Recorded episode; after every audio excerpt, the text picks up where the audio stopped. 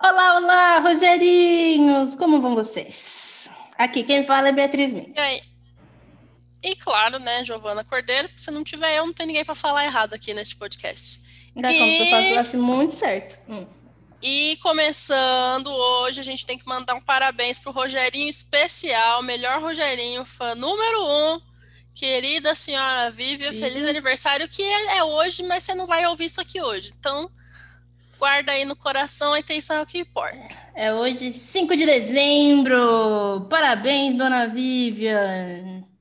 Arrasando. Rogerinho número 1. Um. Rogerinho número 1. Um, Léo vai ficar bravo, porque ele também é, ele é um Rogerinho número 1. Um. Os dois é Rogerinho número 1. Um.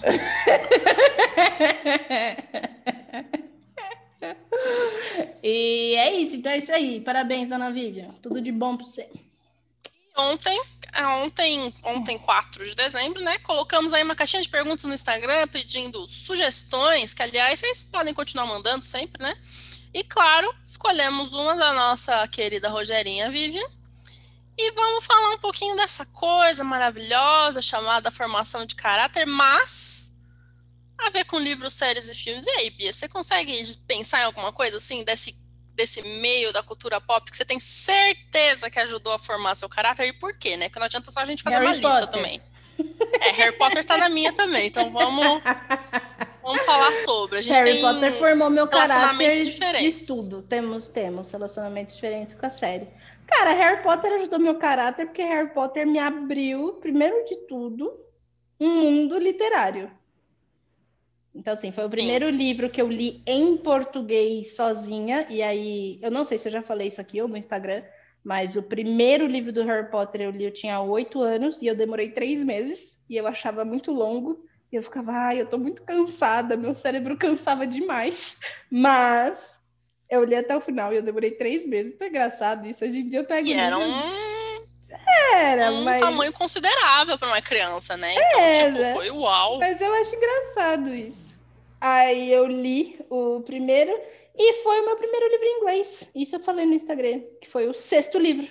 Foi o meu primeiro, o sexto livro do Harry Potter foi o meu primeiro livro em inglês, porque e aí vem entra na formação de caráter. O que aconteceu no sexto livro? Os livros em inglês não chegavam no Brasil. Eles não, não chegavam. E assim, o primeiro livro do Harry Potter que chegou no Brasil em inglês foi o sexto. E aí ele ia chegar. Eu lembro que não é que ele chegou, ele ia chegar em junho ou julho, eu não lembro agora, eu lembro que era junho ou julho. E a tradução só ficava pronta em setembro. Então, assim, se eu fosse esperar pela tradução, o livro já ia estar aqui, e eu sabia que ele ia estar aqui.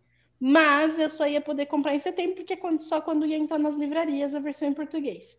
E aí eu lembro que eu fiquei muito, muito, muito, muito pistola. E aí eu virei pro meu pai, né? Porque era meu pai que me dava os livros. Calma, deixa, não, deixa eu ratificar isso aqui. Antes que minha mãe venha gritar comigo no Instagram. Minha mãe sempre me deu os livros. mas quando os livros começaram a entrar em inglês, meu pai que me deu.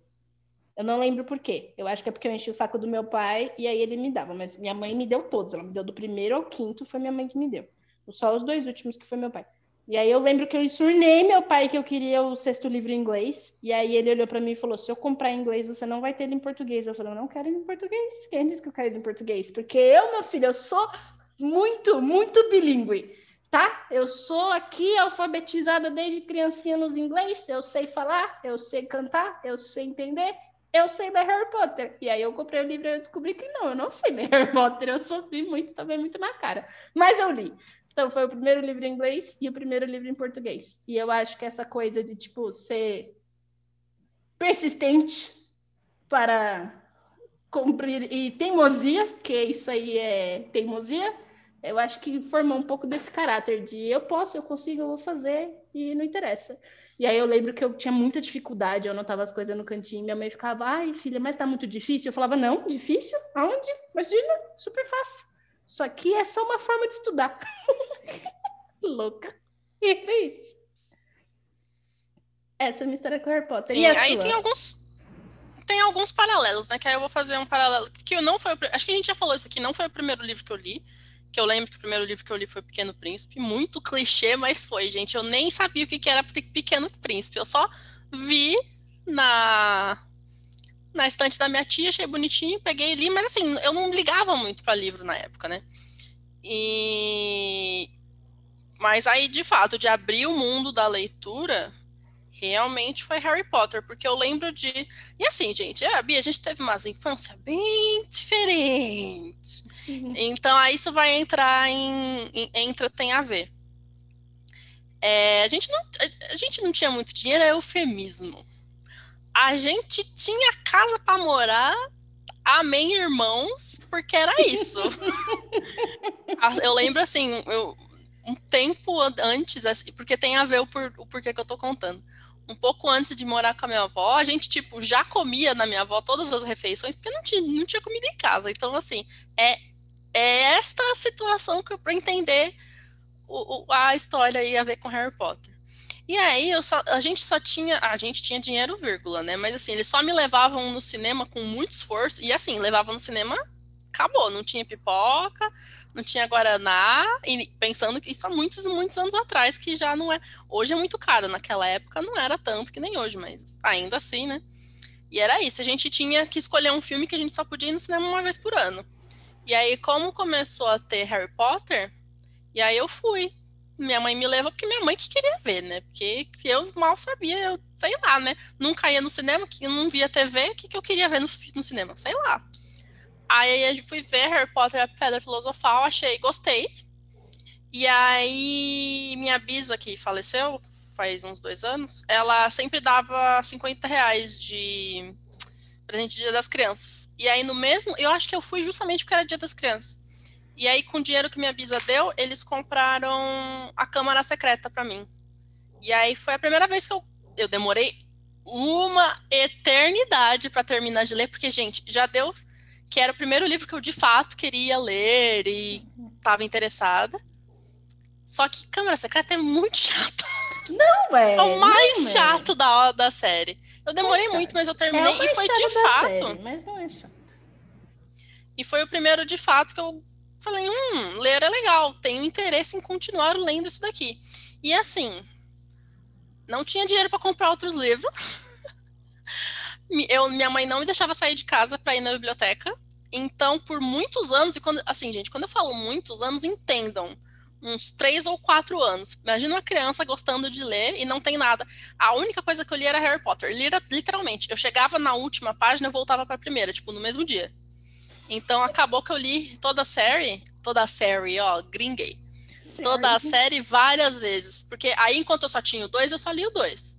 Aí, quando eu tinha o três, eu li o dois e o três. E assim foi até eu poder começar a ir na biblioteca. Porque dinheiro para comprar livro não tinha. E não tinha internet para baixar livro. Então, assim, é era biblioteca mesmo. Aí, com, e aí isso entra até também da explicação. Eu não vou falar, não vou nomear meu pai e não vou falar onde ele trabalhava, porque vai que alguém escuta e acha muito errado, porque é errado mesmo. Mas como eu gostava muito, eles não tinham, iam ter o dinheiro para comprar todo ano o livro que saía, nem o dinheiro para comprar todo ano um livro que saía não tinha. Meu pai, ele baixava os livros na empresa dele, que ele era, não vou falar também, na empresa que ele trabalhava na época, foda-se, não interessa. E ele baixava, assim que saía a tradução, então via tudo cagado. Ele lia tudo para poder organizar, para tipo, fazer parágrafo, para tipo, para formatar bonito, para ser legível. E ele imprimia na empresa, encadernava e levava para eu ler, porque otherwise não sei, não ia no livrinhos. Então eu só tive físico o segundo e o último, porque o último eu já tinha eu já tinha começado a trabalhar, alguma coisa assim, eu já tinha dinheiro. E aí só depois assim, quase com 18 anos e tal que eu fui comprar e ter a série mesmo, né? Mas uhum. até antes de ter de fato a série, eu tinha um monte de livro encadernado. Imagina a Ordem da Fênix encadernado Nossa, de. Sim. Era, eu tinha uns toroços, eu não tinha livro. e aí foi isso, porque eu, eu gosto muito de Harry Potter, mas para mim tem bastante essa, esse valor, porque de fato era a única companhia que eu tive por anos. Tipo, o, o Harry anos. Potter era um livro que eu gostava muito, eu gostava de acompanhar. Mas eu não, não tive essa questão de não poder comprar livros. Isso é um, um dos privilégios que eu tive na infância e adolescência, livro é uma coisa que eu sempre pude comprar, assim, que eu sempre ganhei. Então, quando, principalmente quando meus pais eles perceberam que eu gostava mesmo de ler, eu e minha irmã também, minha irmã e, e meus pais são muito leitores, né?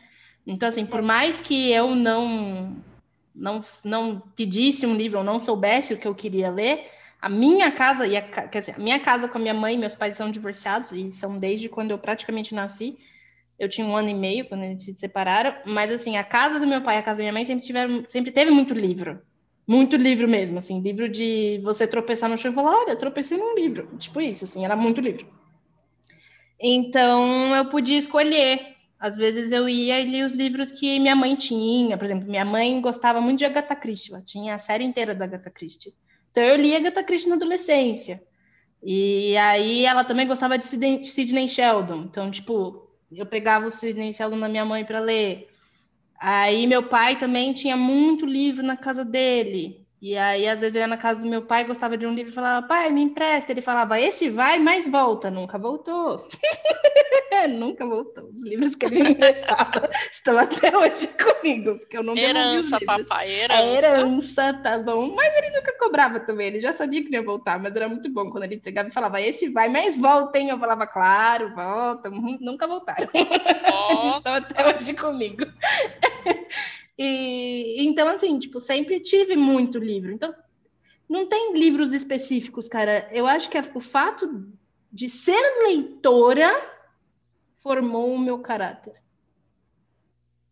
Ah, é frase isso, bonita, assim. hein, gente? Vocês anotam e faz coach no Instagram depois. Tá Essa foi bonita. Tá? Ah, obrigada, Essa gente. foi bonita. Obrigada. Obrigada. E eu como a gente está falando de formação de caráter, enquanto você estava falando, eu lembrei de um remarkzinho que tem a ver com isso que eu estava falando era tão bizarro, eu só podia ir no cinema uma vez por ano, que, tipo, era meio, meu cérebro não entendia. Até pouquíssimo tempo atrás. Eu vou falar como que eu quebrei isso, que dava para ir mais de uma vez. Ridículo. É ridículo a, a psique das pessoas. Eu achava que era assim, seja, tipo, cinema é uma coisa muito especial e só vai uma vez por ano. Quebrou com a Marvel, porque a Marvel fazia três filmes por ano. E aí, quando hum. eu, comecei a, hum. eu comecei a acompanhar a Marvel depois de 2012. Gente, eu nasci em 1995. Eu fui descobrir em 2012 que dava para ir no cinema mais de uma vez por ano. E dava para comprar pipoca todas as vezes. Fiz, foi assim uma descoberta. Eu não gosto de pipoca no cinema. Eu gostava quando eu era criança, quando eu era criança gorda que gostava de comer tudo. E então eu gostava. Mas, gente, não, essa frase Gosto não ficou boa. Vamos cinema. xingar. Vamos xingar no Instagram. Vamos falar que eu sou gordofóbica. Ah, mas já xingam. não é nada é, disso. É, gordofóbica. É, desculpa, gente. Foi uma forma de se expressar. Expressei errado. Vou expressar de novo. Quando eu era criança, eu gostava de comer. Então, quando eu ia no cinema... E assim, vamos lá. Aí tem outra coisa de formação de caráter. Ao contrário da Giovana, a minha mãe é muito fã de cinema. Mas muito fã. Mas assim não, ela não é fã de cinema. Minha mãe, se pudesse, é todo dia no cinema. Minha mãe gosta muito. E a minha família materna tem essa coisa com cinema. Então, assim, meu tio é crítico de cinema, meu avô gostava muito de cinema. Tanto é que meu avô era fanzaço do Humphrey Bogart. Então, assim, tipo, Humphrey Bogart tinha aqueles sobretudos, aquela coisa da velha Hollywood, meu avô adorava, adorava aquele estilo, uma camisa bem passada, um sobretudo, ele era, você pega as fotos dele da juventude, ele era todo... Formou o caráter de seu avô. Entendeu? Formou o caráter do meu avô, a velha Hollywood. Então, meu avô também sempre gostou de cinema, ele passou isso para os filhos, então minha mãe sempre gostou muito, é uma coisa da minha família materna. Não, meu pai também gosta, mas assim, minha mãe é de outro mundo. Então, a primeira vez que eu fui ao cinema eu tinha três anos, que eu lembro. assim, então, e eu ia várias vezes ao cinema. Minha mãe levava a gente para ver Disney. Direto, direto. E aí, eu, quando eu era criança, eu sempre ia com a minha mãe. E minha mãe sempre ia nas salas comigo. Aí, eu e minha irmã, nós temos uma diferença, assim, de cinco anos de idade. Uma diferença de idade de cinco anos. E aí, teve uma vez, eu, nunca, eu não lembro que elas foram assistir, mas eu não vou esquecer, que saiu o Pokémon 2000. Veja vocês, eu era ali uma adolescentinha de, sei lá, 11, 12 anos. Eu sou de 91, gente. Então, eu devia ter mais ou menos isso quando saiu Pokémon 2000. É isso? Tinha 9, 9 para 10 anos, 10 para 11, qualquer coisa assim. Aí saiu o filme e eu lembro que eu queria ver, porque, né, Pokémon, eu queria ver. Era o... E eu lembro que a gente foi ao cinema, eu, minha mãe e minha irmã, e assim, Tinha um filme naquele dia que dava para ver as três juntas. E era um filme que ninguém queria ver, nem eu, nem elas. Minha irmã e minha mãe queriam ver um filme que era para cima de 16 anos, mas naquela época não tinha as regras que tem hoje, gente. Se você tivesse com seus pais, você entrava em qualquer filme. Era essa a regra da época. E aí minha mãe falou: "Não, você vai com a gente". Eu falei: "Ah, mãe, mas eu não quero ver esse filme, eu quero ver Pokémon". E os filmes começavam assim, tipo, tinham 10 minutos de diferença entre uma sessão e outra. O meu filme começava 10 minutos depois da sessão do outro filme. E aí eu falei para ela, eu vou sozinha ver Pokémon. Aí minha mãe ficou, não, como assim, Beatriz, você vai sozinha? Eu falei, eu vou sozinha, eu tô falando, vai você com a Carolina assistir. Carolina é o nome da minha irmã. Vai você com a Carolina assistir esse filme aí chato que vocês querem ver, e eu vou ver Pokémon. E minha mãe ficou muito ressabiada. Eu falei, mãe, eu vou sozinha. E aí minha irmã falou, é, deixa ele sozinha que eu quero ver outro filme. Aí minha mãe falou, tá bom. E aí minha mãe comprou os ingressos para ela e minha irmã verem. E aí eu lembro que antes dela entrar no filme, ela ficou falando: Beatriz, não saia daqui, pelo amor de Deus, Beatriz, fica aqui, entra na sala de cinema e se você sair, você senta aqui, você me espere. Eu fiquei, mãe, eu não vou ser sequestrada, tá tudo bem, minha mãe. Ai, meu Deus, é menina, vamos levar a menina. Beatriz é louca, Beatriz é de outro mundo. Anyway. Assisti seu primeiro foi... filme sozinha. Essa foi a primeira vez que eu assisti filme sozinha e eu amei. Foi assim uma coisa de outro mundo. Eu não sei explicar. Eu adorei ir no cinema sozinha, sério. E, gente, isso formou meu caráter. Por quê? Porque até hoje, se eu falar para vocês, para mim, cinema é uma coisa que eu gosto de fazer sozinha. Eu não gosto de ir no cinema com amigos, eu não gosto de ir no cinema com, sei lá, outras pessoas, assim. Eu gosto de ir ao cinema sozinha. E é uma coisa que muita gente não entende.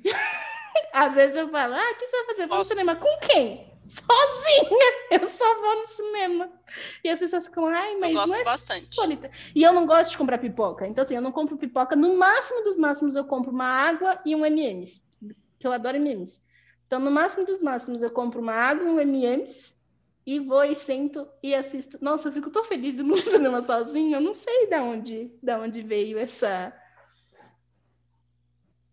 não sei. Ah, pra mim, o cinema não tem o mesmo sabor se eu não tiver comprado uma tonelada de porcaria na americana, uma pipoca enorme.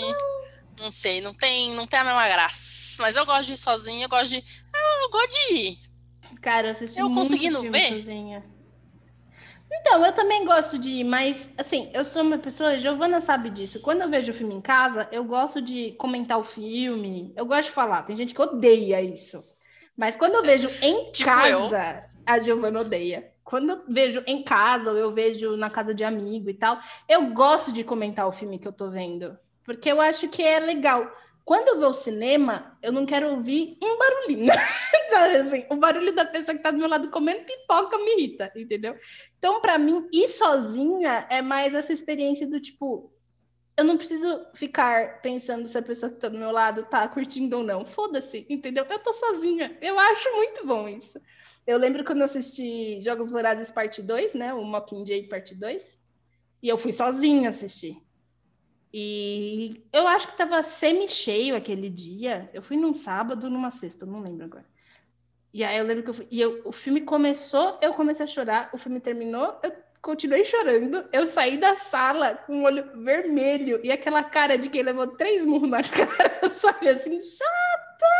Aí eu saí, o cara que fica na porta, né, recolhendo, era um cara na época, aí eu saí, ele olhou para mim e falou, moça, tá tudo bem? Aí eu falei, ah, tá tudo bem. E aí eu tive que ir pro banheiro lavar o rosto e ficar semidecente, porque, mano, minha cara ficou muito inchada. É isso, entendeu? Eu quero ir sozinha, eu quero chorar, eu quero me desesperar, eu quero sentir, eu quero estar sozinha. Eu acho que isso formou um pouco do meu caráter. Porque eu não calo a boca, eu né, vou gente? comentar então... aqui existe a pessoa que gosta de comentar os filmes e a que odeia ouvir qualquer coisa durante os filmes. Geralmente uma é amiga da outra.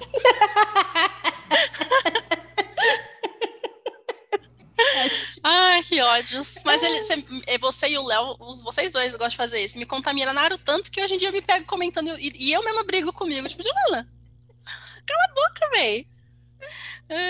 Mas agora engraçado. a gente só assiste coisa junto que a gente sabe que pode comentar por exemplo, The Witcher, que o negócio é tão ruim, é tão então ruim. a gente pode. tá. A gente pode falar, porque é ruim, entendeu? Ninguém, ninguém vai querer ficar prestando atenção. Pra não falar que é, é tudo ruim. ruim, eu gosto de escutar aquela musiquinha do Tosa falar que, não, não, só tem uma coisa boa no The Witcher. O nome dessa coisa é Henry Cavill. Acabou. Acabou. É a única coisa Ok, boa eu, do The eu Witcher. tenho que concordar. É só Mas por a eu musiquinha- The Witcher. A musiquinha eu escuto. assim. Mano, Henry Cavill é o cara que me faz assistir Superman. Que é ruim pra caramba, aquele filme é ruim. Mas se tira passando, eu sento pra assistir. Porque, pelo amor de Deus, ser bonita assim Ai, baixinha. ai. E aí, eu, tô, eu acho que eu vou botar, tentei botar em ordem cronológica os livros aqui que me. Então aí eu vou ter que pular um. É, e aí tem um outro que eu, eu não tenho. Muitos dos livros que eu gosto eu não tenho, né? Porque eu lia na biblioteca, né? E tinha que devolver, então. Tinha muito o que fazer, mas eu tô comprando eles aos poucos agora que eu posso ir no cinema mais de uma vez por ano. É, e teve um que me marcou bastante, mas por uma parte muito específica, o Conde de Monte Cristo, né? Amo. Quando o moço que tá ensinando. Eu não lembro mais os nomes, vai fazer muito tempo que eu não tenho contato com a obra. Mas que o Manuzinho vai preso. E aí lá dentro tem o carinha que vai ensinar ele várias coisas. E aí o cara que vai ensinar ele várias coisas fala que até sua liberdade pode ser tirada, mas não seu conhecimento. Aí eu, tipo, formou meu caráter. Formou, formou até hoje, que é isso que eu falo para meus alunos. Estuda que pode tirar sua liberdade, mas não pode tirar seu conhecimento. Então você estuda. Conhecimento é poder. Eu gosto muito do. É, do, do Conde Monte Cristo. Aí eu te pergunto: Alexandre Dumas ou Alexandre Dumas? Como falamos? Falam Dilma, né? Dilma. Dumas. Mas. É, é a. É a mesma coisa que Pra o pessoal mim, fala que é Dostoiévski. Eu falo do jeito que minha boca falou. Dostoiévski. É, então, do jeito que minha, minha boca fala, é o jeito que Não, sai. mas É, eu tô um dia sai direito, outro dia não. do Dima, Hum. ou, Duma, ou Dumas, porque a primeira vez que eu li o Alexandre Dumas, e eu vou falar Dumas porque tem uma razão, eu tinha 13 anos. então eu li Alexandre Dumas com 13 anos, Alexandre Dumas. Ok. E eram os Três Mosqueteiros. E existe uma personagem nos Três Ah. Mosqueteiros que é a Milady. Só que assim, eu não associei na época que era Milady. Então, por anos, o nome dela para mim era Milady.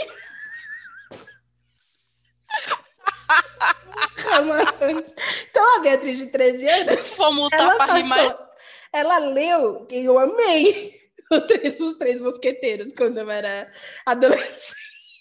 Eu tô rindo, porque a Giovana tá se acabando aqui, desculpa. E eu amei o livro. Milady. Sim, e eu fiquei muito fã. E aí eu lembro que eu fiquei, tipo, anos e anos, assim, pensando que era Alexandre Dumas e a Milady. E aí, pelo fato de ter amado, eu fui ver as outras. Então, eu li O Homem da Máscara de Ferro, eu li o Conde Monte Cristo, que para mim é incrível, maravilhoso, eu adoro, porque é um conto de vingança, e eu adoro a vingança do cara, porque é a melhor vingança é voltar rico e ir por cima da carne seca, entendeu? Eu adoro, adoro essa vingança. Ah, e aí de Morro do Vento você não gosta, que é a mesma coisa, né? É uma bosta, não assim, mas vamos continuando. Adoro o Dumas. E aí, por que, que eu tô falando isso? Porque daí, quando eu estava. Eu falei, gente, eu fiquei anos achando que o nome dela era Milady. E eu não associei uma coisa na outra, porque eu tinha 20 anos, 19 ou 20 anos. E aí, a Vivian, a própria Vivian. Eu e Vivian estávamos fazendo vestibular na época. E a gente frequentava uma biblioteca ali na subprefeitura Tucuruvi Santana, aqui em São Paulo. E a gente ia naquela biblioteca, a gente saía de Guarulhos, porque nós dois somos de Guarulhos. A gente saía de Guarulhos para vir até São Paulo para poder ir de sábado ou domingo, eu não lembro, na biblioteca ter umas aulas de literatura. E aí, em uma dessas aulas, a professora começou a falar: Ah, porque tem um autor francês muito bom, o Dumas, o Dumas. E eu ficava pensando: Gente, quem é o Dumas? Quem é esse autor? Ah, o que. Aí ela começou a falar: Não, porque ele escreveu Os Três Mosqueteiros. Na hora que ela falou isso, eu falei: Mano, eu passei a vida inteira chamando ele de Dumas. Era o Dumas. E aí me deu um, um estalo assim: Tipo, meu, eu preciso ler Os Três Mosqueteiros de novo, né? E na minha cabeça, eram os três mosqueteiros, que são quatro, na verdade, né? E a Milady, e a Milady, e a Milady, ok. E aí eu fui ler o livro, e aí eu li Milady, e aí eu falei, malandrão, como eu era burra. Ai, que criança sem noção. Então, Olha, pra não aí, te ó, deixar na burrice sozinha. Formou. Cara, pra não te deixar na burrice sozinha, porque eu também tenho uma que eu acho engraçada até hoje.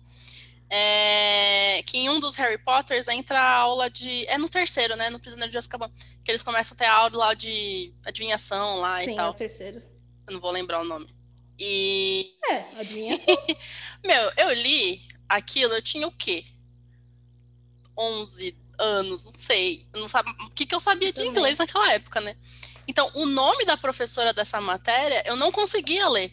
Tipo, eu acho, é óbvio, é Trelawney, tipo, hoje a gente sabe que Uhum, Trelawney. facinho de falar. Eu não conseguia, então na minha cabeça era.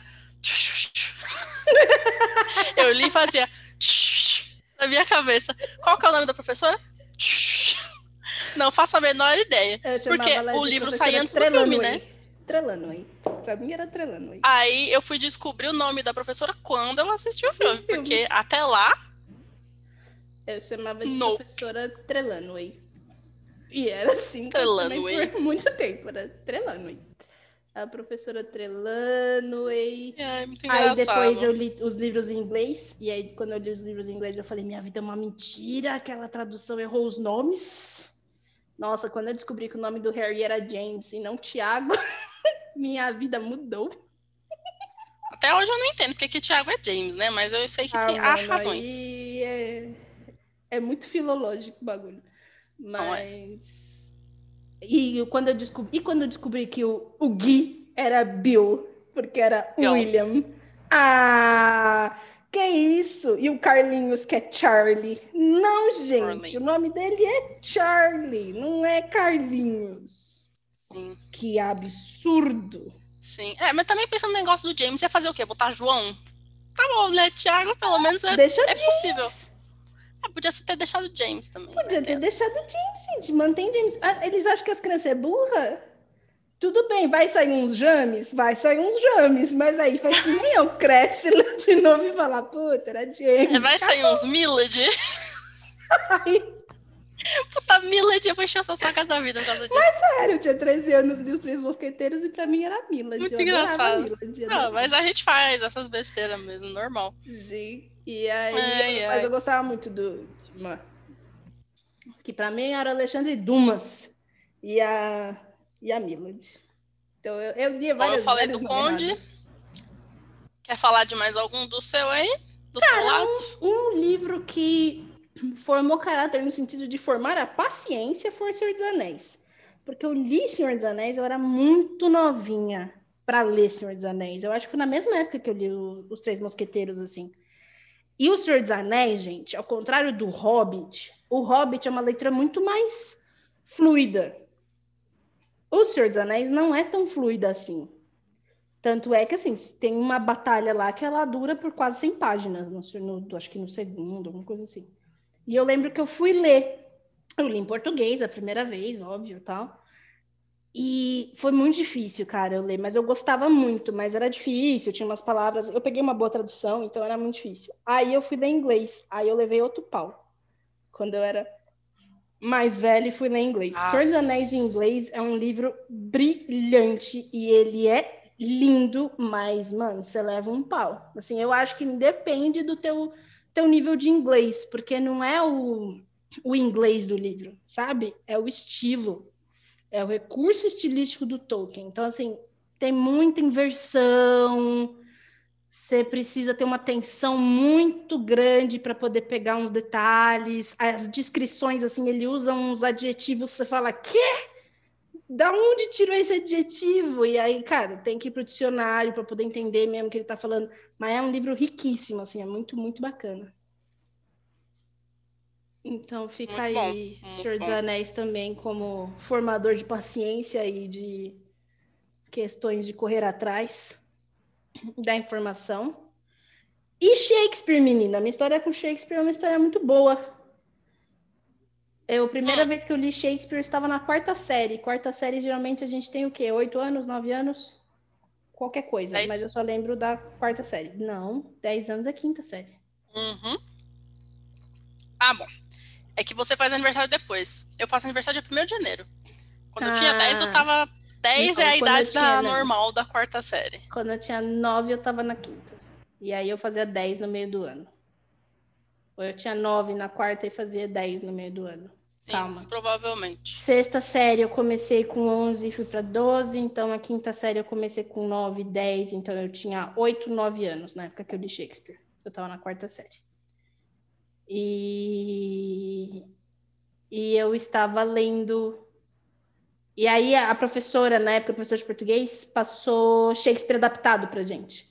E aí era Um Conto de Inverno, Mercador de Veneza, Sonho de uma Noite de Verão e Romeu e Julieta, eu acho. E eu amei o Mercador de Veneza, mas eu li adaptado, né? E aí, com a idade que eu tinha, eu li e falei, ha, li Shakespeare, eu sei muito ler um Shakespeare, eu sou incrível. Passa-se alguns anos, Beatriz ali, que já tinha lido muito Shakespeare, porque a Beatriz já tinha lido muito Shakespeare, entendeu? Escute, escute você. Tudo adaptado. Aí, com 15 anos, eu resolvi comprar o Shakespeare original. Mas porque não? Shakespeare, eu leio desde criancinha. Vou comprar aqui um Shakespeare original. Mas levei um pau. eu comprei o Mercador de Veneza. Nossa Senhora, mas eu sofria para ler aquilo. Eu ficava, o que é isso? Isso não é Shakespeare. Eu lembro que eu comprei Hotel e Mercador de Veneza. Aí eu sofri horrores, mas eu li em português, aprendi. Aí corta para alguns anos depois, Beatriz de 21 anos, tá, agora eu vou ler Shakespeare em inglês. Levei outro pau, aí eu falei, isso não vai ficar assim. Aí eu sentei a bunda na cadeira, baixei um livro. Baixei não, gente, eu achei um livro. eu achei, entendeu? Eu achei um livro. que é um livro de uma editora famosa, não vamos falar o nome, porque ninguém quer ser processado aqui. E, e aí eu achei que era um, um, curso de Old English, ou seja, inglês hum. antigo.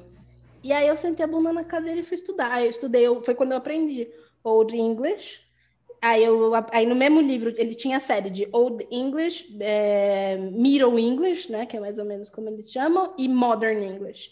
E aí eu, aí eu fiz a série completa, eu estudei a série completa de Old, Middle and Modern. E aí eu li Shakespeare de novo, e falei, agora sim eu posso ler Shakespeare. Porque agora eu sei, eu demorei um ano para estudar os três. Old, Middle and... Ah, o, o Contemporary barra Modern eu, eu, eu fiz porque era fazia parte, assim porque eu já sabia, mas eu fiz porque fazia parte, eu achei legal estudar, eu estudei os três livros, e aí depois de Shakespeare eu resolvi ler Beowulf no Old English. Nossa. Aí eu li Beowulf no Old English, aí eu entendi, eu soube ler, falei, agora minha filha, agora English is my bitch. Foi isso. É, Old English eu ainda não tento, não, viu? Ainda não tenho essa paciência você. É, ainda vou formar meu caráter no Old English, vai ficar aí pro futuro. Vai ficar essa Ai, formação aí pro fica pro futuro. Giovana galego português, nós já leu. Já li coisa em galego português. É Agora, Old English. É, tem umas versões clássicas da Távola Redonda. Em busca, uh, ah, em busca do Santo Grau, eu acho que é. E aí tem. E aí, faculdade, né? Uhum. Galego português, você tem que ter um pouco de caráter também, viu? Eu vou dizer é. que deve ser o equivalente aí brasileiro do Old English. Porque... Mas dá pra ler, sim. É bem legal. Eu gosto da, da Em Busca ou é A Conquista, alguma coisa do Santo Grau. É uma novela de cavalaria, né? Não, não existia nada, é, não existia romance ainda. Uhum. E, então, a, a, bom, a, a grande abstrato. diferença de fazer. Eu fiz com coisa em inglês, né? A, a faculdade. A minha especialização na faculdade. Especialização, entre aspas, né? Foi em inglês. Então é eu não tive essas coisas. Porque Sim. eu tive mais da língua inglesa. É, e eu já fui mais português, né? É. Então. E só para não ficar abstrato que eu falei, novela de cavalaria, ainda não tinha romance, meu Deus. Gente, novela de cavalaria é, é, uma, é uma história que são os mesmos personagens. A gente pode pensar em Don Quixote, por exemplo, mas é uma sequência de coisas. E, assim, e a história que passou, passou. Não é, não é uma um enredo intrincado, em que tudo do, tem a ver com tudo. Não. Don Quixote e Sancho Panza estão aqui, bate numas pessoas, aí vai para a próxima cidade, aí o que ficou para trás acabou, entendeu?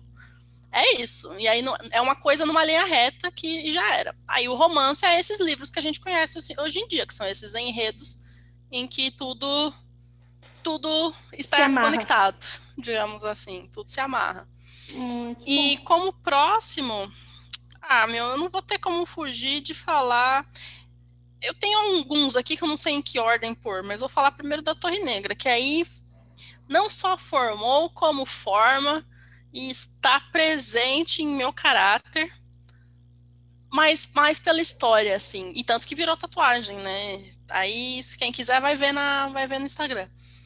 Porque é o típica é, é do Stephen King, todo mundo, quem conhece, né, conhece Stephen King mais pelas histórias famosas de terror, tipo Carrie Estranha, ou Iluminado, ou A Espera de um Milagre, etc e tal. E Torre Negra, ele escreveu para ele. Ele escreveu para ele gostar.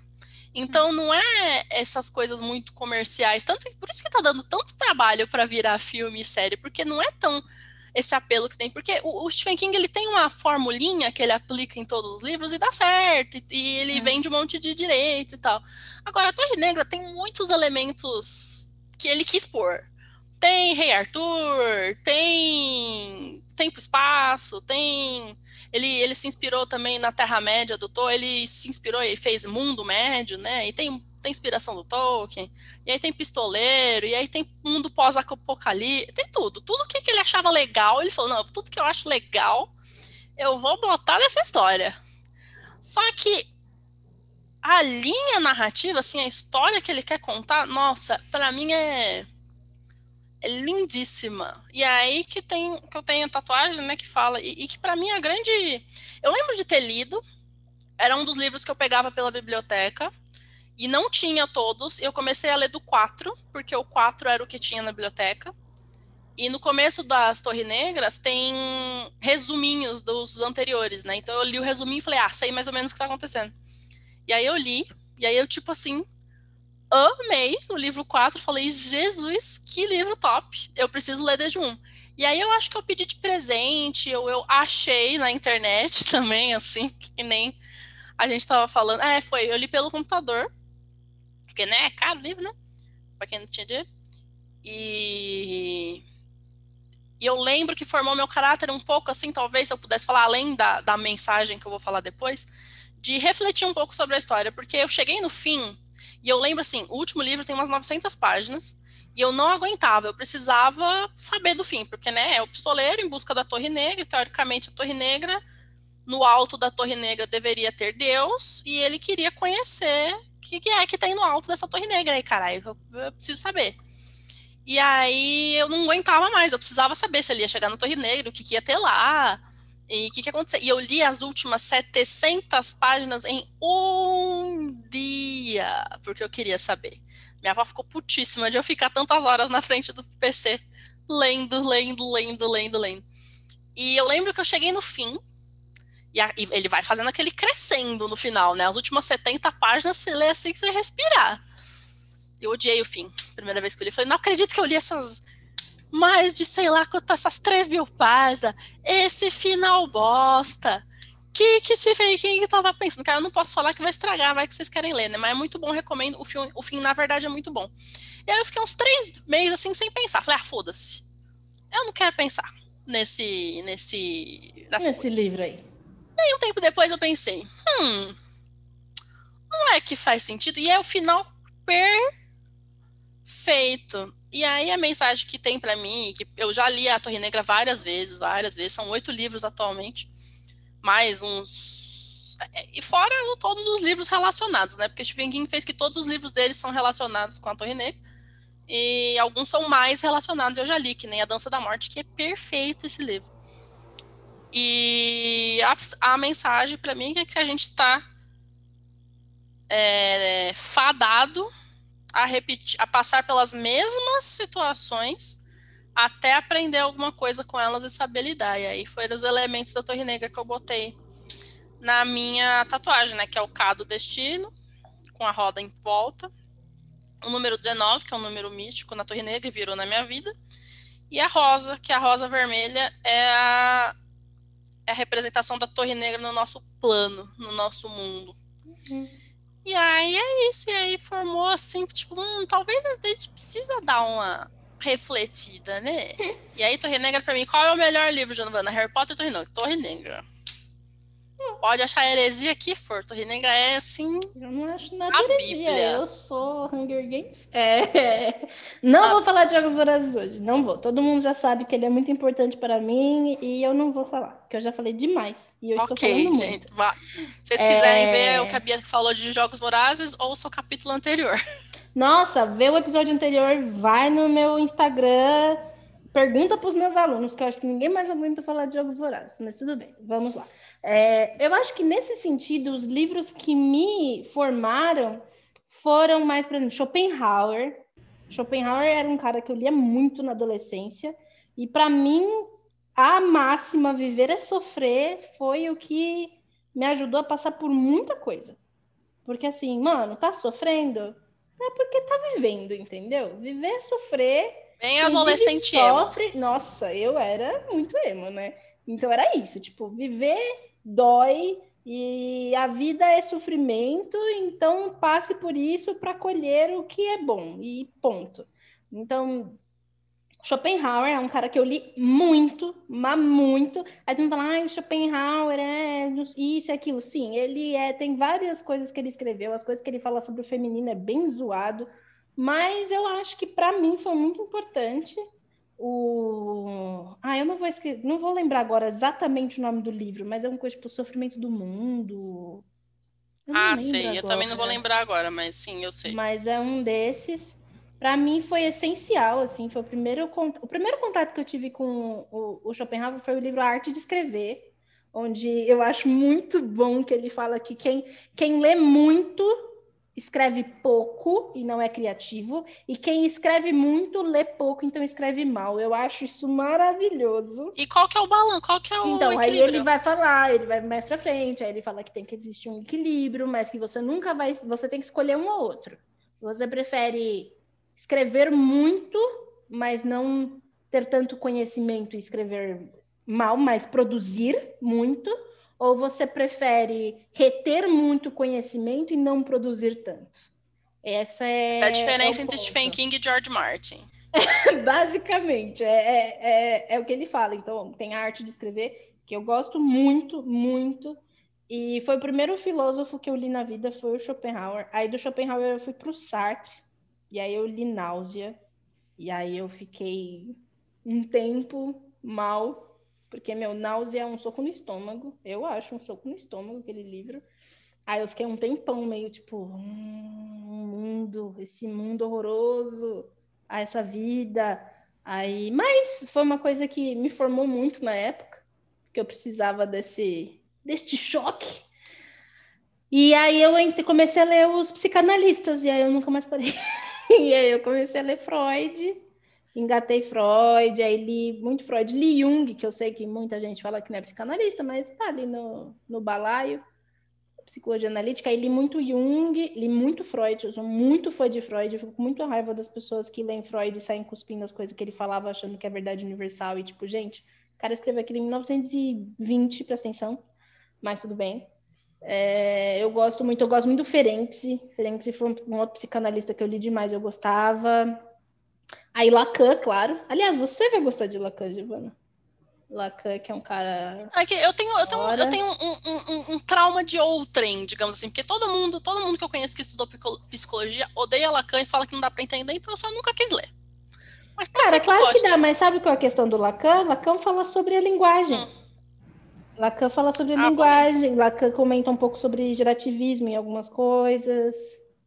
Aí ganhou meu coração. Não sabia que ele falava de latinismo. Ah, menina, eu vou ler para ontem. Tem algumas. algumas Por falar de ler para ontem, eu vou falar no ar, porque eu esqueci de falar para Bia antes daqui.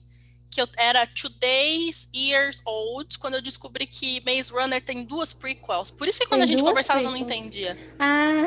Porque uma aluna minha falou assim: não, acho que é legal a gente ler a, a, a prequel que você mencionou.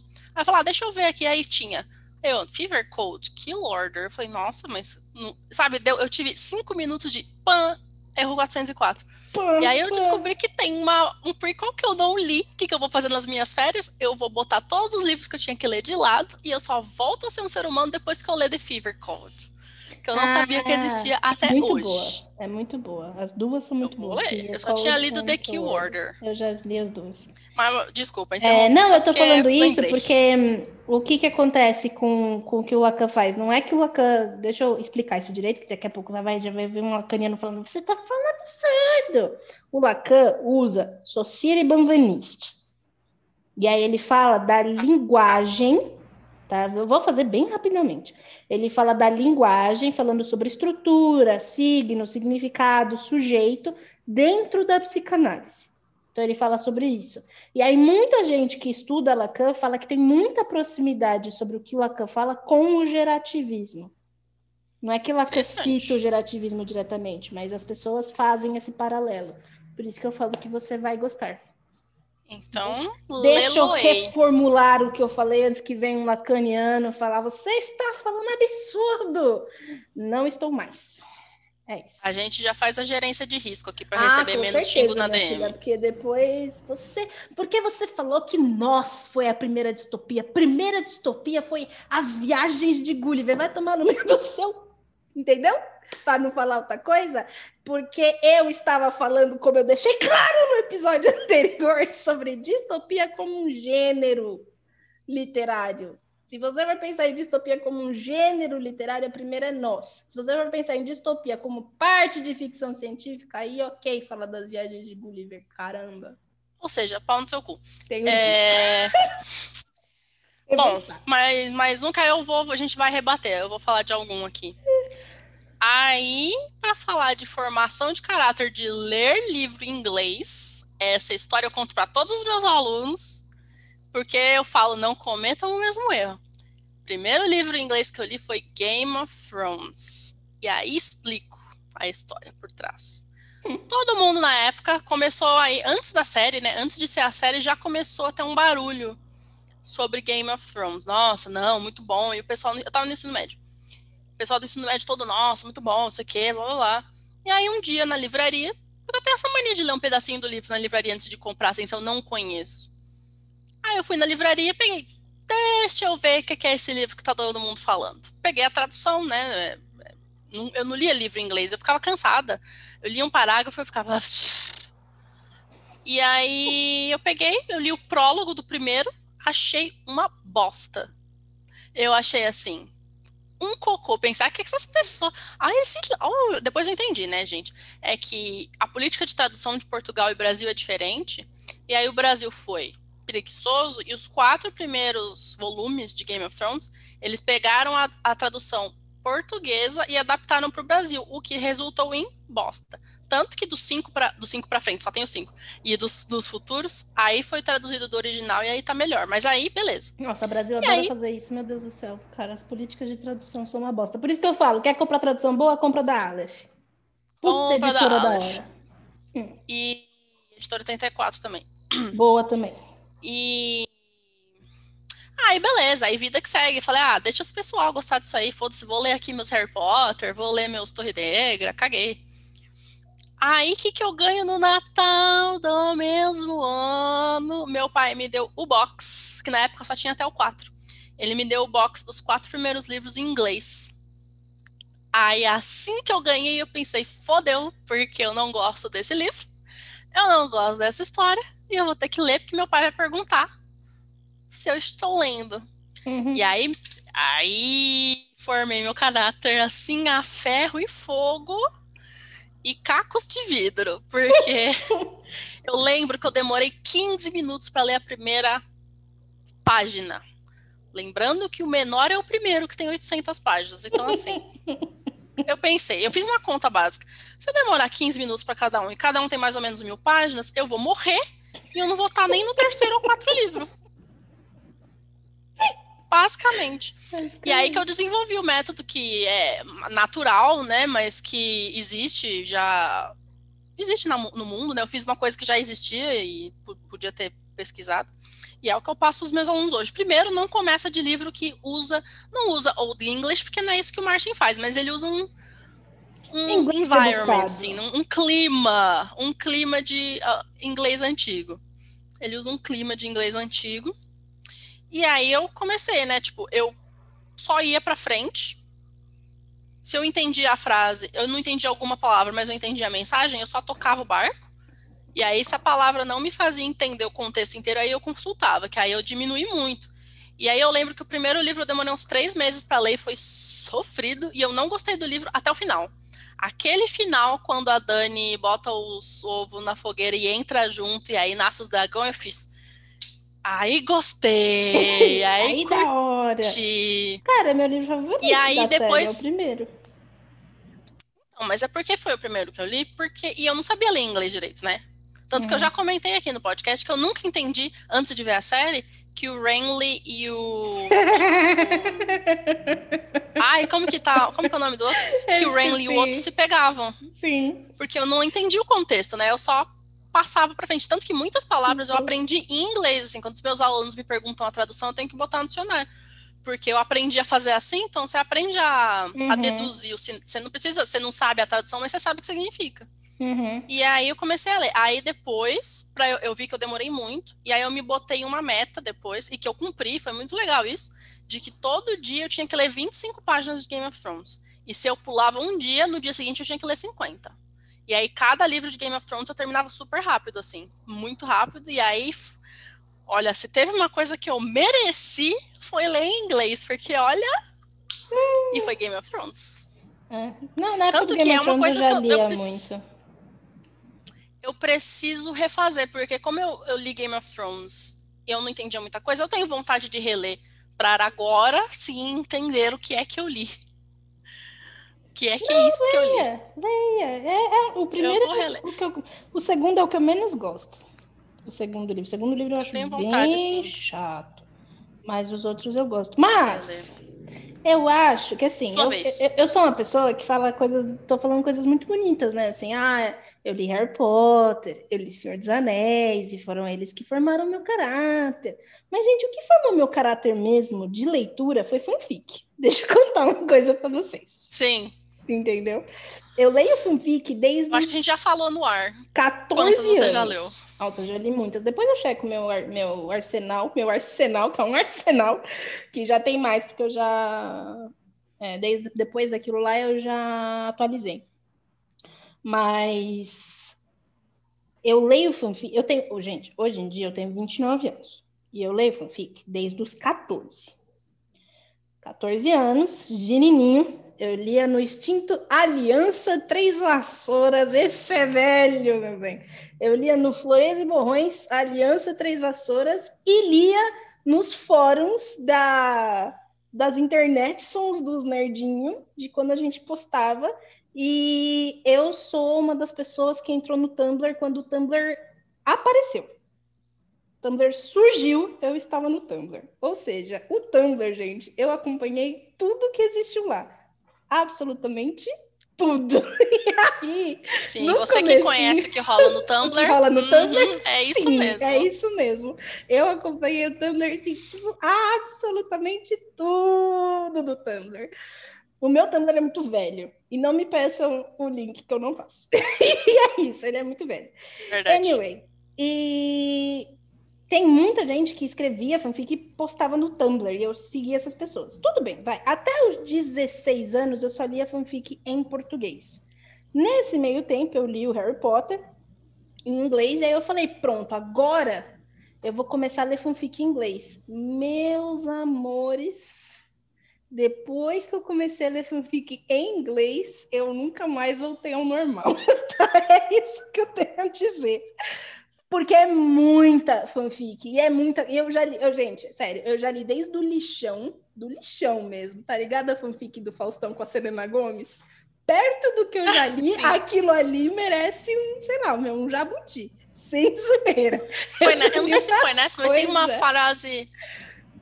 Tem uma frase de fanfic podreira que, assim, é, é, mora no meu coração, que é ele foi, tirou minha calcinha e fiquei só de calcinha. Foi é muito boa essa frase. Eu acho que era de Ana Maria e o, e o namorado lá da Camila Cabelo. É o Shawn Mendes, eu acho que é esse. Sim, é essa mesmo, é essa. Essa que eu nunca vou esquecer essa pérola. Esta pérola não será esquecida. Cara, eu já li muita porcaria. E eu leio fanfic português, espanhol e inglês. Ou seja, eu tinha três idiomas que eu podia navegar para ler fanfic. E Giovana sabe disso. Eu posso ficar semanas sem ler um livro. Agora, fanfic eu leio todo dia. todo dia.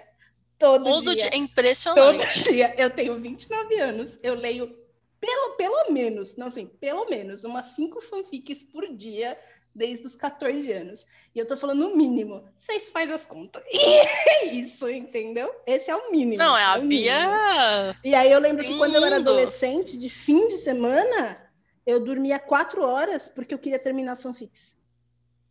Meu Deus, o nível, meu pai. Sim. E aí eu lembro que na época eu tinha um computador que é onde eu baixava as fanfics, eu tinha um notebook antigo do meu pai, que era um Toshiba, mano, do meu pai, muito velho. Meu pai sempre trabalha, meu, tra... meu pai trabalha com TI, ele é arquiteto de sistemas, então ele sempre teve computador. E aí ele tinha um notebook muito velho que não acessava, meu, sério, caindo aos pedaços o bagulho. Não acessava a internet, não fazia nada, assim, nada. Mas tinha bloco de notas e Word, dava para ler texto. Então eu baixava no computador grande, botava num pendrive, pegava o pendrive, enfiava naquele notebook, jogava centenas de fanfic assim, pegava aquilo ali, pegava um banquinho, colocava na frente da minha cama, conectava o notebook na tomada, abria o notebook e eu ficava ali na frente. Eu dormia quatro horas no travesseiro, acordava, limpava a babinha assim, subia de novo o notebook e continuava. Essa era eu na adolescência, nos fins de semana. Ó, oh. Meu Deus, eu era, você eu era um universo na sua Eu sou muito viciada em fanfic, sem zoeira. E aí tu me fala, ah, mas quais são os fandoms que você lê? Gente, eu já li de absolutamente um tudo. Não tem, tem os favoritos, mas eu já li de absolutamente um tudo. Ah, Bia, qual que você, qual que você, qual fã você já leu? Todos? Todos. Tirando os, Sem discriminação. os de animes, assim, os de animes, assim, eu não leio, mas, assim, da cultura pop, todos. Absolutamente. A Giovana fica com raiva, porque às vezes ela entra no AO3 e aí ela vê uma fanfic interessantinha, ela me manda e fala: Você viu essa? E eu sou tipo, li ontem. Não, é, porque eu, eu já sou o contrário, né? Eu leio uma fanfic inteira por semestre, assim. E aí, se eu acho alguma legal que a Bia ainda não leu, eu mando pra ela, tipo aquela The Dogfather, ainda tô na metade, ainda não terminei. Como assim você não terminou The Dogfather? Minha ah, filha, é difícil ler fanfic. Fanfic, eu não gosto, é, é, fanfic não é, não tem, não sei. Você não leu não nem é o crossover do Pink Blinders com Harry Potter? Esse eu li, só que, que eu li até resetou. onde tinha. A menina já, já, já resetou, mais? já tá... Não, ela tá reescrevendo. Ela tá ah, esse eu li, sim. O enredo. Esse foi o que, uma das que eu li, assim, uma das três Giovana que eu li no julgou. passado. Eu falei pra ela, falei, Giovana, eu sei que você não gosta de crossover. Eu sei que Peaky Blinders e Harry Potter é assim, é bem, bem, né? Ima é uma imaginação assim. Sim. Mas leia porque é muito boa. A Giovana me julgou, sentou, falei, falou, é boa mesmo, né, mano? Eu falei, tô falando eu sei reconhecer fanfic boa, minha filha. Eu sei reconhecer fanfic boa hoje em dia pelo resumo. Eu Olha, vejo o resumo, sim. eu falo, uma bosta, não vou nem abrir. Eu vejo o resumo e falo, essa é boa, vou ler, vale a pena. Aí eu, eu tava até pegando aqui. Acho que a minha fanfic preferida dos últimos tempos é uma que eu achei ali, que eu até baixei em PDF para reler. Uma de Arctic Monkeys, mas já foi, você já leu, que eu já te Nossa, passei, que era o que é Curiosity é Becomes a Heavy Load. Nossa, essa tem 79 páginas. Amo, adoro, recomendo. Nossa, 79 páginas eu lembro, eu leio tipo uma hora e meia, sentadinho aqui no intervalo de aula. Ah, é que você não é normal, né? Vamos, vamos parar de, de, de comparar, que você não é normal. Eu também Nossa, não sou muito, mas pra fanfic você tem uma habilidade. Não, pra livro, Isso que você tem acho habilidade. Que, assim, acho que acontece que quando eu vou ler livro, literatura e tal, eu já leio com uma outra cabeça. Eu já leio com uma cabeça meio tipo, não, mano, isso aqui foi publicado, isso aqui é, né? É literatura, eu vou dar aqui uma atenção especial. Quando eu leio fanfic, cara, fanfic para mim é puramente entretenimento. Sabe, tipo, as pessoas que sentam, tipo, dona de casa que senta para ler, para ver mulheres à tarde ver a receita. É o seu Mulheres. É o meu Mulheres. Fanfic é o meu Mulheres, entendeu? É aquele tipo, estou muito estressada, eu quero um tempo. Eu sento aqui no intervalo de aulas, às vezes eu tenho, tipo, sei lá, meia hora de intervalo. Eu pego um Drabble, assim, uma fanfic de 10 pagininhas, eu sento, eu leio, fico, hum, perfect. Próxima aula. Acabou. É isso. É, não, pra mim ler é toda, toda leitura é séria, então mesmo sendo fanfic, eu não. Não, é, aí eu não claro que assim, mim, às vezes tá eu começo a ler, às vezes eu começo a ler fanfic, aí eu vejo que a fanfic é boa. Aí eu vou ler com mais cuidado, eu vou demorar mais para ler. Agora, quando eu vejo que é só uma fanfic de tipo, oh, ai, é... E aí, no meio disso tudo, a gente fala de como fanfic que é, foi aí, meu aí caráter, sim, porque, foi mano, formação ó, eu li, mesmo. eu lia em inglês fanfic, então tem muita coisa que o meu inglês desenvolveu horrores lendo, porque tinha muita palavra que eu pegava, e as pessoas realmente se empenham, gente, na escrita de fanfic, e quando eu era adolescente, eu, come... eu traduzi, gente, quando eu paro para pensar que eu já traduzi mais de 2.800 páginas de fanfic, eu fico chocada comigo mesma. Porque aí eu lia as fanfics em inglês, achava elas boas, aí eu entrava em contato com o autor ou a autora, chegava junto e falava: E aí, sou do Brasil, posso traduzir seu fanfic? Mandava uns e-mails. Então, tipo, eu tinha que escrever o e-mail em inglês, eu tinha que trocar e-mail com eles em inglês. Aí eles me mandavam a fanfic, aí eu traduzia. Então eu tinha todo esse contato que eu fazia. Aí, mais quando eu era mais. Gente, se vocês forem me procurar no mundo da fanfic, vocês não vão me achar porque não é meu nome, tá? Só para deixar claro. Não adianta ir lá jogar Beatriz Mendes, você não vai achar ninguém. E aí eu fui. Eu lembro que eu fui convidada por uma das, das meninas que eu traduzi para ser a beta reader dela. Ou seja, ela escrevia, me mandava o capítulo, eu tinha que corrigir o inglês dela e mandar de volta. Mano, eu aprendi muita coisa fazendo isso. Porque eu tinha que Sim, estudar, sabe? Eu tinha que estudar, e eu levava muito a sério na época, mas muito a sério. Então eu tinha que estudar o que ela estava falando para poder mandar de volta. Aí eu ia ler fanfic, eu tinha que traduzir, aí às vezes eram, eram umas piadas, porque, né, tipo, sei lá, Harry Potter, tinha o Fred e o George, e aí eles faziam uma piada, e eu tinha que traduzir aquilo para fazer sentido no português. Então, eu aprendi muito fazendo isso com fanfic. Aí eu resolvi um belo dia que eu ia escrever em inglês. E aí eu comecei a escrever umas fanfics em inglês, e aí as pessoas liam e não percebiam que eu não era, que, a, que inglês não era minha minha língua materna. Porque eu escrevia direitinho.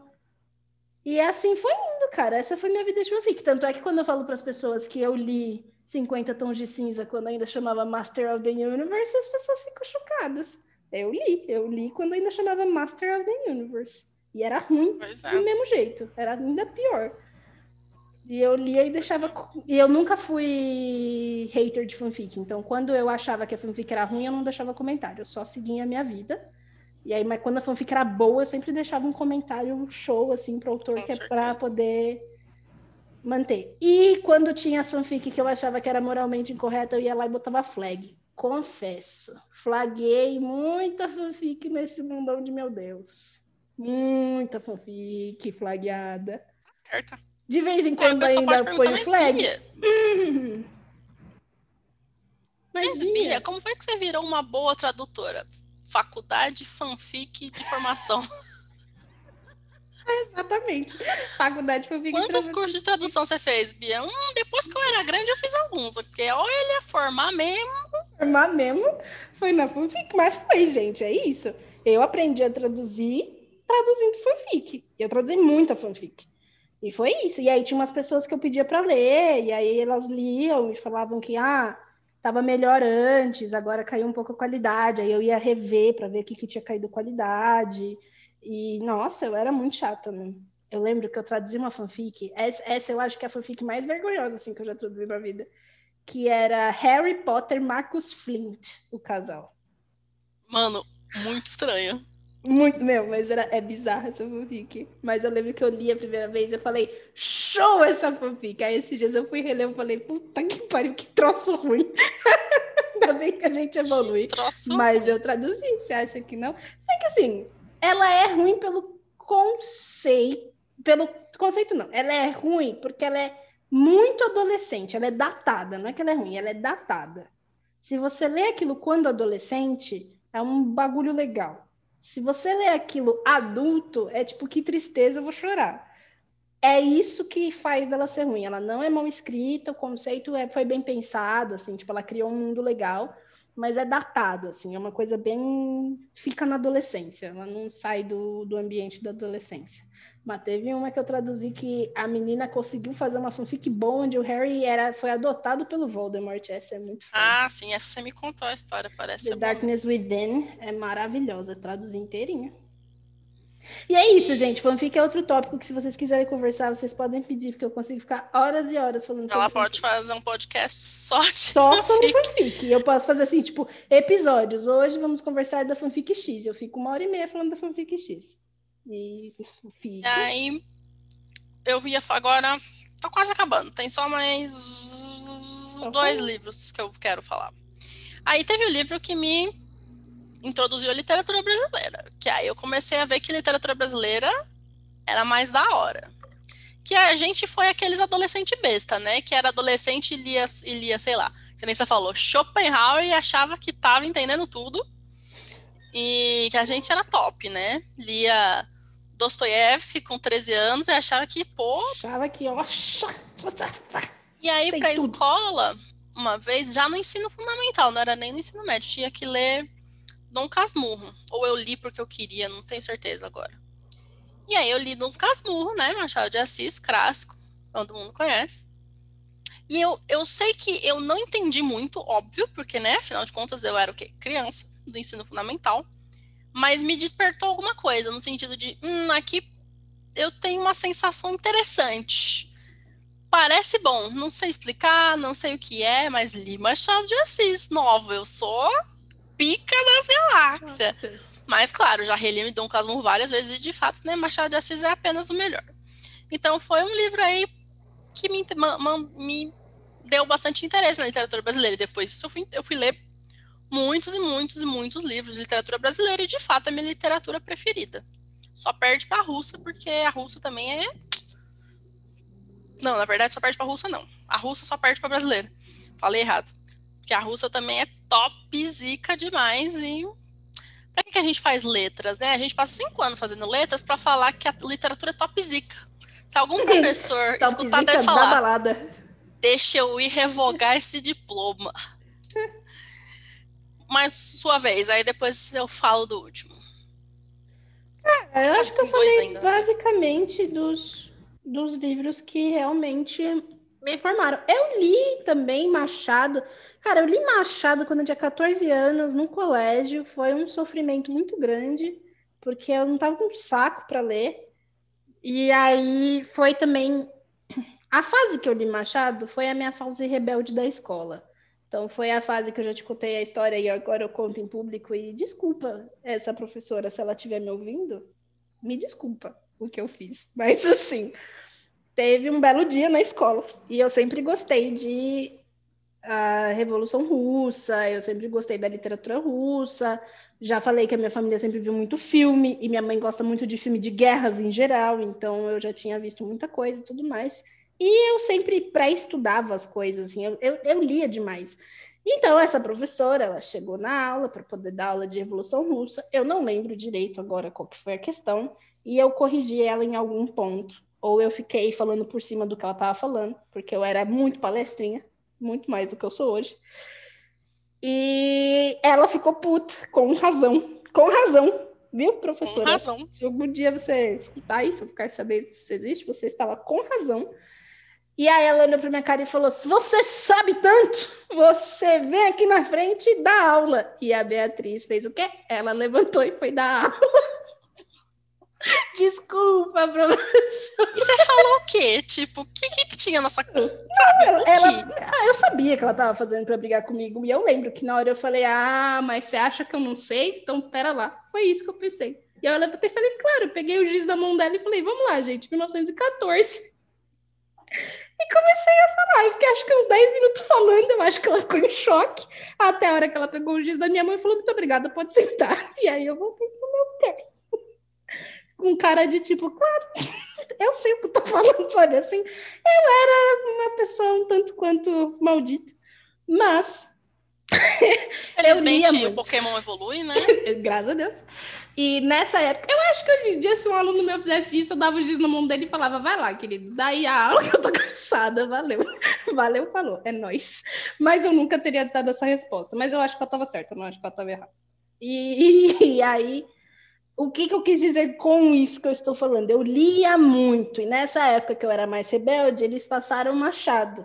E aí eu li Machado, e eu, muito inteligente, adorava ler esses livros e sentar para discutir com o meu pai ou com a minha mãe, porque meu pai e minha mãe, como eu falei, são muito leitores. E aí eu sentei, eu lembro que eu sentei para discutir Machado com a minha mãe e com o meu pai para pegar dois pontos de vista diferentes sobre o livro. Fiz uma leitura única e fui para escola. E aí eu cheguei na escola e eu lembro que a gente tinha mais algumas semanas para ler, tinha um momentinho da aula que a gente podia ler. E aí eu levava, eu era muito ridícula, eu levava o meu Discman você me respeita que eu levava um Discman, que não era meu, era da minha irmã, roubava dela. E aí eu pegava o Discman, colocava um CD, sei lá, do Five, do Backstreet Boys, qualquer coisa desses, dos pop da minha irmã. Ou Twister, que era uma coisa que eu gostava na época. Twister, meu Deus do céu, que eu sempre tive gosto musical ruim.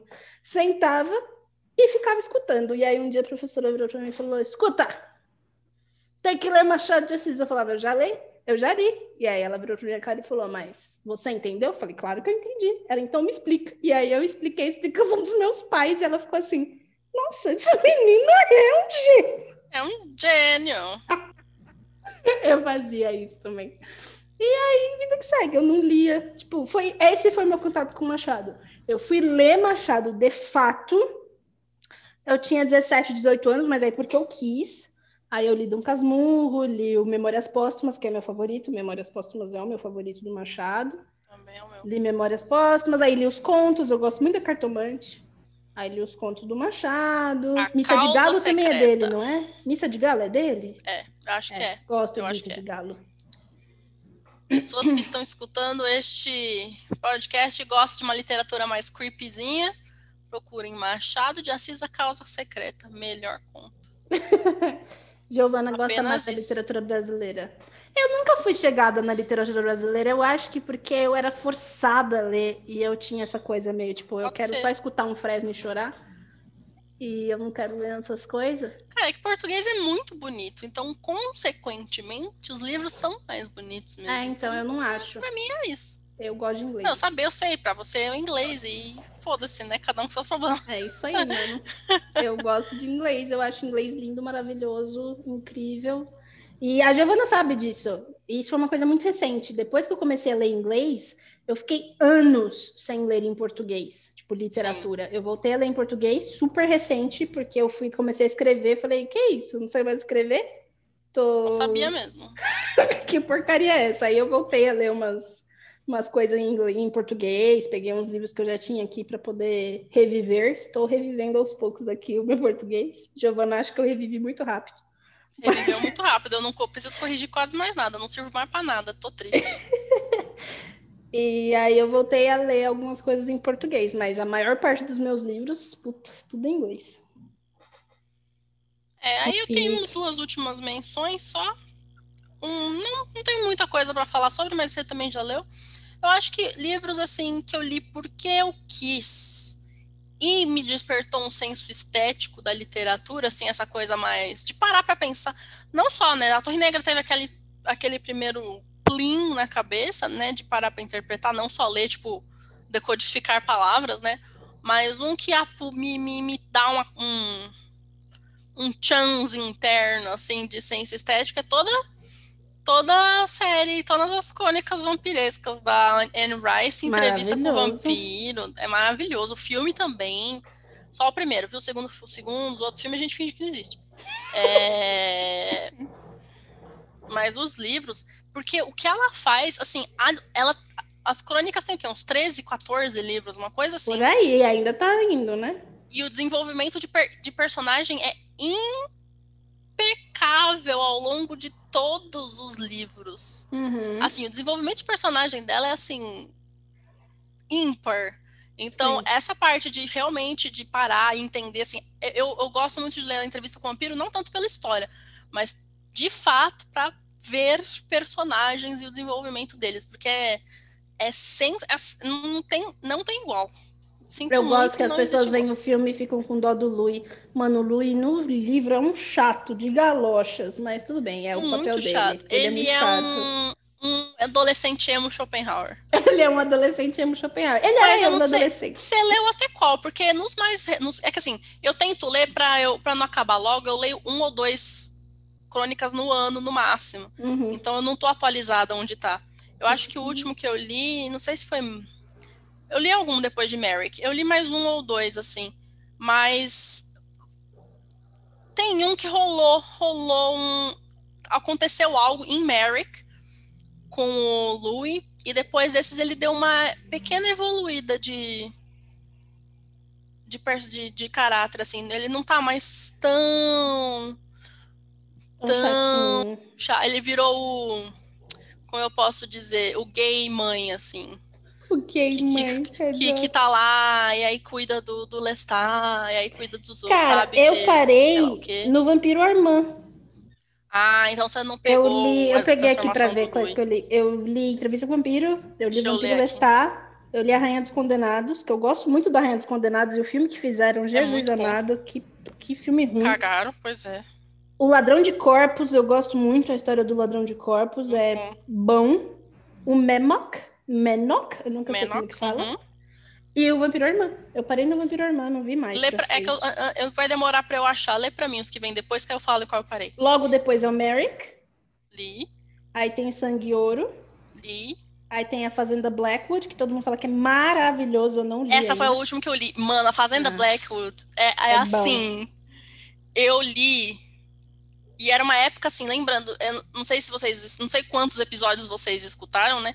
Mas eu falo que depois que eu me formei da faculdade, eu fiquei dois anos sem conseguir ler, por, enfim, problemas mentais causados pela faculdade. E eu li a Fazenda. A Fazenda Blackwood foi um dos livros que me tirou disso teve um- uma série assim de três ou quatro livros que eu li em mais ou menos em seguida, que todos foram bons e todos eles me me aviv... não bons, foram bons e legais, né? Foi o a- as crônicas ah, Fire and Blood, não vou lembrar agora, Fire and Blood do Martin. E aí Uhum. pouco depois eu li a Fazenda Blackwood e meu, depois de Fazenda Blackwood eu voltei a conseguir ler. Fazenda Blackwood é O pessoal me falou que é muito Leia. bom. Eu, eu parei no Vampiro Armand. Eu adoro o Vampiro Armand porque eu gosto do Armand. Que é muito chato, mas Sim, ele é um chato. construção Ele é o chato. mas tem motivo, né? Das artes. Tem motivo. Mas ele é o chato das artes. Eu gosto do Armand. Gosto muito do Armand. Que o Lestat odeia o Armand. Olha, né? Bia, Pelo Le- Lestat, o Armand. Se eu posso te falar filho. algo, é prossiga até a Fazenda Black. Não dá pra Tá, pular. Eu vou. Mas- Não, não dá. Fazenda Blackwood. Eu vou. Tem mais três aí. Vou, vou ler.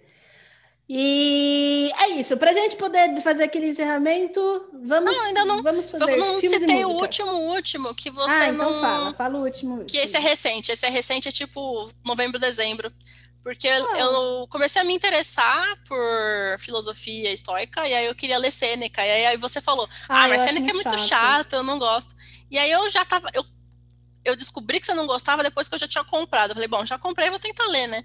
Aí, adorou. Menina, gostei muito. Nossa, detesto. Gostei Sêneca. muito. E aí, só uma pequena, breve palavra mesmo pra gente poder falar de filme, série e aí encerrar. Talvez porque eu tenha escolhido sobre a brevidade da vida para ler primeiro, porque ele é mais fácil, ele é mais fluido e ele é mais. te pega mais pelo coração, né? Eu comecei já a ler sobre a tranquilidade da alma e eu entendi que não é esse o estilo dele. Uhum. O estilo dele é esse que eu tô lendo agora, sobre a brevidade da vida é diferente. E, mano, essa mensagem de, mano, nossa vida já é curta. Cada vez que você tá se preocupando com um troço que você não precisava estar se preocupando, você tá encurtando sua vida ainda mais. Então, assim, Uhum. toma atento. Aí eu grifei várias páginas, levei para a terapia e vou reler. Muito bem, gosto Vamos sim. fazer encerramento, então vamos falar de filme série. Então, Fala algum filme, Eu não, série. sem explicação. Essa é a questão. É isso, eu queria terminar desse jeito, sem explicação. Sem A explicação. gente vai falar um filme que nos formou, Um filme só? sem- um só, sem explicar. Uma música ou banda e uma série. Sem explicar por quê. E aí, se as pessoas tiverem curiosidade, vai lá no Instagram perguntar. E se vocês quiserem, pede pra gente fazer um pra falar sobre isso. Que a gente não vai explicar. Filmes, Giovana. Vai você primeiro, que filme tem uma lista comprida para eu escolher um. Pra mim, um que É. eu vou escolher. Um só, Matrix. Ai, sei lá, Os Miseráveis. Vou botar o musical dos Miseráveis, vai. Tá, musical dos Miseráveis pra mim é Matrix. Música. Meninos e Meninas Legião Urbana. E a banda também é Legião Urbana. Putz, eu ia falar Impossibilidades Fresno. Gente, sério, quem me conhece, Impossibilidades Fresno. é isso. É... Série. Série. Eu, Criminal primeiro, Minds. Criminal Minds, Queer as Folk versão americana. Muito bem. É isso. Eu, eu tô morrendo por dentro porque eu queria explicar todos e falar de todos os tempo. filmes. Mas a não verdade, vai dar gente, tempo. é porque não vai dar tempo, senão a gente vai ficar aqui muito tempo falando. Então, assim, é isso. A gente vai manter isso em mente e qualquer coisa na próxima a gente volta e fala só sobre filmes, músicas e séries e volta com parte 2. Porque senão não vai rolar. Mas já sabe, caso vocês realmente queiram, só ir lá nos nossos Instagrams, pedir na caixinha de perguntas que a gente fala. E já vou falar aqui no ar para todos vocês. O último episódio do ano será semana que vem, ah, por uma única razão. Eu e Giovana entramos de férias e a gente vai entrar de férias mesmo. Então, os próximos três sábados, que vai ser 19, 26 e 2 de janeiro, não estaremos no ar. Então, a gente volta só depois do 2 de janeiro. A gente ainda não tem patrocinador, não tem ninguém, nada. Se tivesse Nada. alguém fosse pagar, nós Entendeu? fazia, mas nós vai tirar alguém férias, pagasse, entendeu? nós Então vocês mas- que sintam Exato. falta. Vamos tirar Fiquem com férias, mas voltamos dia 9 de janeiro na segunda, na segunda temporada do Não É Tão Difícil. Mas só para vocês já prepararem o coraçãozinho, semana que vem é o último. Então, se tiver algum pedido, se quiser que a gente aumente aí as questões de filmes, músicas e séries, se quiserem algum outro tema, chega junto, pergunta no Instagram.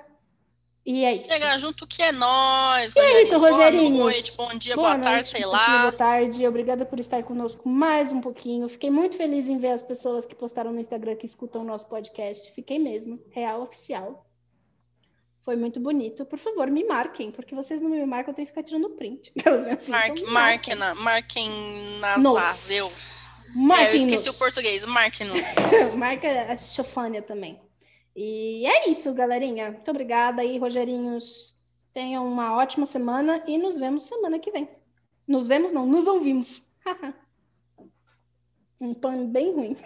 Fala alguma coisa, Giovana. Giovana não quer falar mais. É isso. Tchau, gente. Tirar foi muito ruim esse final, gente. Tchau, esquece isso que a Bia falou. Deixe. Tchau, Rogerinhos.